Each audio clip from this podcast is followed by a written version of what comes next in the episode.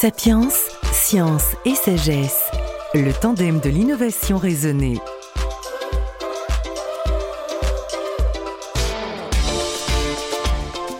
Deuxième et dernier volet sur la protection de la vie privée face aux technologies vocales, avec Emmanuel Vincent, directeur de recherche à l'INRIA, coordinateur du consortium Comprise. Dans la première partie, nous avons présenté les risques et découvert les avancées scientifiques en la matière avec la mise au point d'un transformateur de voix et celle d'un transformateur de mots. Nous parlons aujourd'hui de sécurité, du consortium Comprise, piloté par l'INRIA, et des projets de ce consortium, comme l'amélioration des fameux transformateurs, avec par exemple la traduction automatique, les applications grand public, les applications médicales et celles destinées au e-commerce. Nous verrons aussi les rapports avec les GAFA. Mais avant tout, Emmanuel Vincent, revenons au transformateur de texte. Quel rapport a-t-il avec le transformateur de mots? Le transformateur de voix euh, va simplement supprimer votre identité du signal vocal, mais il ne va pas transformer le contenu verbal. Les mots prononcés ne vont pas changer. Et donc, si dans les mots, bah, je dis mon nom et mon adresse, finalement, tout le travail que j'ai fait sur le, timbre de la voix ne va pas me protéger. Donc, il s'agit vraiment de faire les deux choses à la fois. Non seulement je vais transformer la voix, mais aussi supprimer du texte tous les mots qui se rattachent à moi euh, ou à, ma, l'endroit où j'habite, euh, authentifié, etc. Tout ce qui peut avoir un lien. Donc aujourd'hui, dans ce transformateur de texte, on a fait le choix de supprimer les noms de personnes, les noms d'organisations, d'entreprises, les lieux et les dates, l'identité de l'utilisateur de ces textes. ce n'est encore qu'un pas puisqu'il y a dans les textes euh, si on considère un dialogue complet entre un humain et un, assistant vocal, on va pouvoir retrouver des informations en recoupant plusieurs phrases entre elles, des petits détails, des choses qui peuvent paraître des petits détails, une fois qu'elles sont recoupées, euh, ne sont plus des petits détails et vont permettre d'identifier euh, la personne. Et ça, c'est encore aujourd'hui assez compliqué à traiter. Et néanmoins, il faut garder le sens de la phrase tout en remplaçant les mots.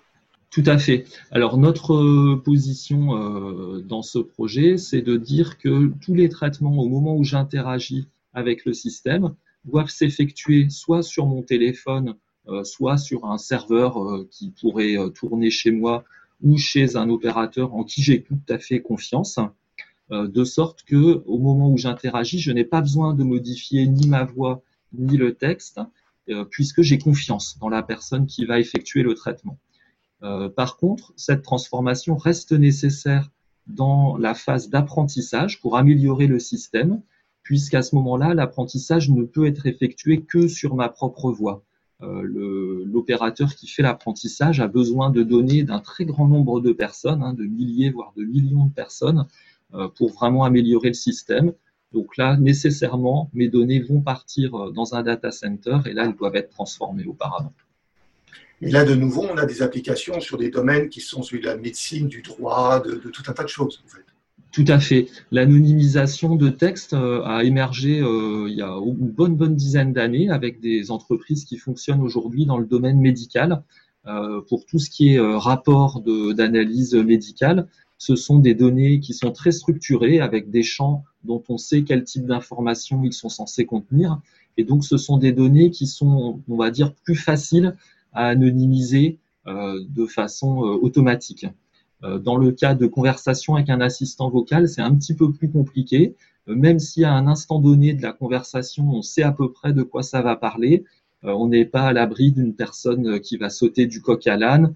et c'est là que ça devient plus compliqué à traiter de façon totalement automatique. Et le, le transformateur de texte est un pas dans cette direction. Vous êtes le coordinateur de ce consortium Comprise.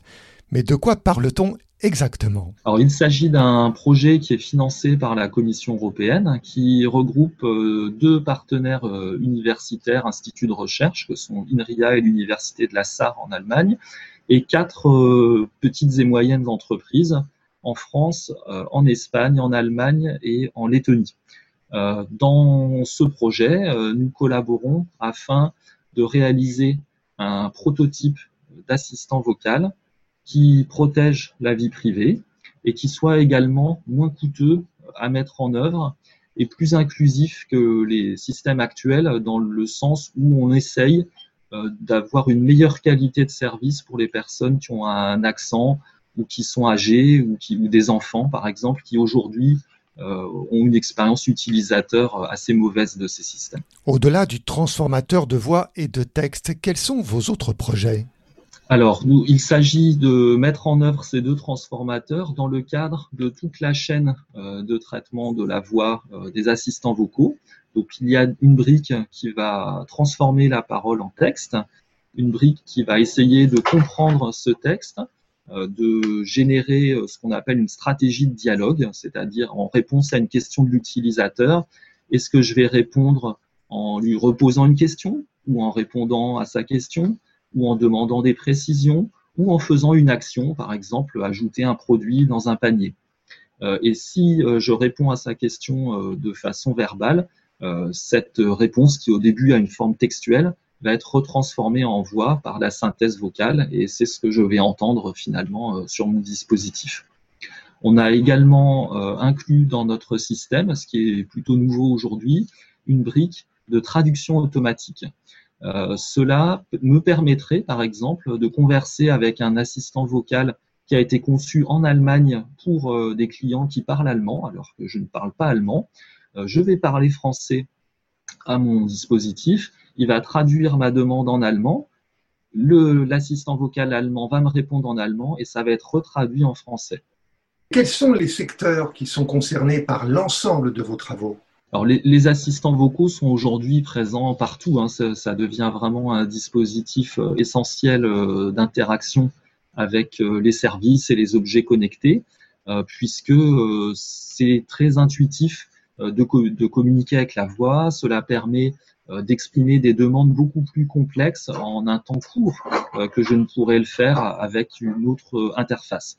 Dans le cadre de Comprise, on souhaite démontrer euh, ce qu'on a fait euh, dans trois secteurs en particulier, qui sont les applications grand public, typiquement des jeux, des petites applications comme ça, euh, le secteur médical, avec un assistant vocal pour les docteurs et également pour les patients à leur entrée à l'hôpital. Et puis le secteur du e-commerce avec une plateforme de drive avec voilà cette interface vocale et puis une sorte de jeu autour du drive qui permettent d'intéresser les clients. Les autres consortiums, grosses sociétés qui utilisent euh, ces logiciels de discussion en ligne, euh, que ce soit les jeux, que ce soit l'enceinte connectée, que ce soit la téléphonie, etc., ils doivent vous regarder d'un très très très mauvais œil. Alors, ces grandes entreprises euh, qui fournissent ce genre de technologie travaillent elles-mêmes sur des solutions d'amélioration de, la vie privée, dans la mesure où elles sont conscientes que ces questions de vie privée euh, pourraient euh, leur jouer un mauvais tour à l'avenir. Euh, et donc, des personnes de chez Google, par exemple, sont parmi les premiers à avoir travaillé sur ce type de solution. ces solutions aujourd'hui, ils les mettent partiellement en œuvre, mais la collecte de données reste un fait. Euh, avec alors pour une partie de ces entreprises, hein, je, ne dirais pas forcément lesquelles, mais toutes ne, collectent pas des données, certaines le font.